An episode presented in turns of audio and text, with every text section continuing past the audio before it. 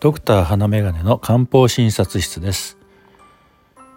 今回は漢方雑談として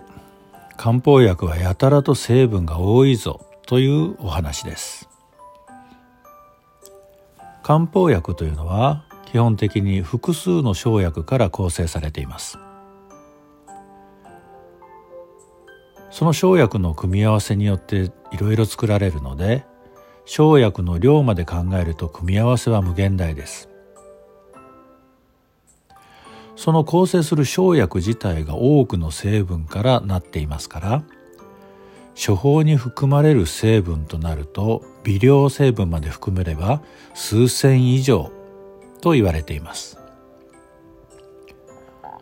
どれがどのように効いているのかわからないというのが正直なところ。おそらく将来コンピュータがもっと発達して多変量の状態で解析できるようになればもう少しわかるのかもしれませんが今のところはよくわかりません。一方西洋薬というのは基本的に単成分一つの成分から構成されていますから効果発芸ポイントがはっきりしています。そこにビシッと効くわけですね。この考え方というのは人体機能をかなり単純化したものと言えると思いますが明確です。人の体というのは常に変化し何かに対する反応も個人差があり複雑で曖昧なものです。西洋医学はそれを単純化し理論化していっているという特徴があります。一方漢方東洋医学というのは人の体全体をそのまま受け取り観察し漢方の視点で情報を捉え処方を決定し使用する。そしてまたその経過を観察して漢方の視点で情報を捉え処方を変更しなければならなければ変更しそのままでよければそのまま使うという決定をしていくということをやってきています。戦争理論からビジネス理論戦略へと展開された VUCA VUCA という考え方。これは変化し不確実で複雑で曖昧と捉える考え方。そういう考え方を実践していく上で OODA OODA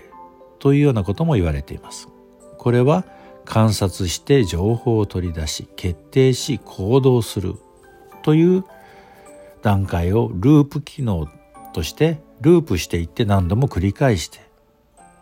やっていくというやり方ですね。こういうブーカという取り上げ方やウーダというやり方というのは昔々から東洋医学ではやってきたことかなと感じたりします。漢方薬はどうして効くんですかとよく聞かれますがなぜ効くのかようわからんというのが正直なところです。もちろん分かっている部分もあるのですが多成分がそれぞれどのようにお互い働き合っているのか。というのは今の人間の科学では解き明かすことがかなり難しいと思います。先人の観察経験思考試行錯誤の蓄積が今の漢方医学として成り立っているのだとしか言いようがありません。実際聞く場面が多いので聞けばいいじゃんと思うのですがそういう発想を許せる人許せない人。受け入れられる人受け入れられない人があるのはどうしても仕方がありません。私は漢方の考え方は大好きです。もちろん西洋医学の考え方も好きです。両方の良い点両方を取り入れて進んでいくのが一番いいんじゃないかなといつも思っています。さああなたは漢方の考え方受け入れられますか？受け入れられませんか？どちらにしとしろ？何か体調に問題があるなぁと感じるならば漢方薬を試してみるというのはいいことだと思います。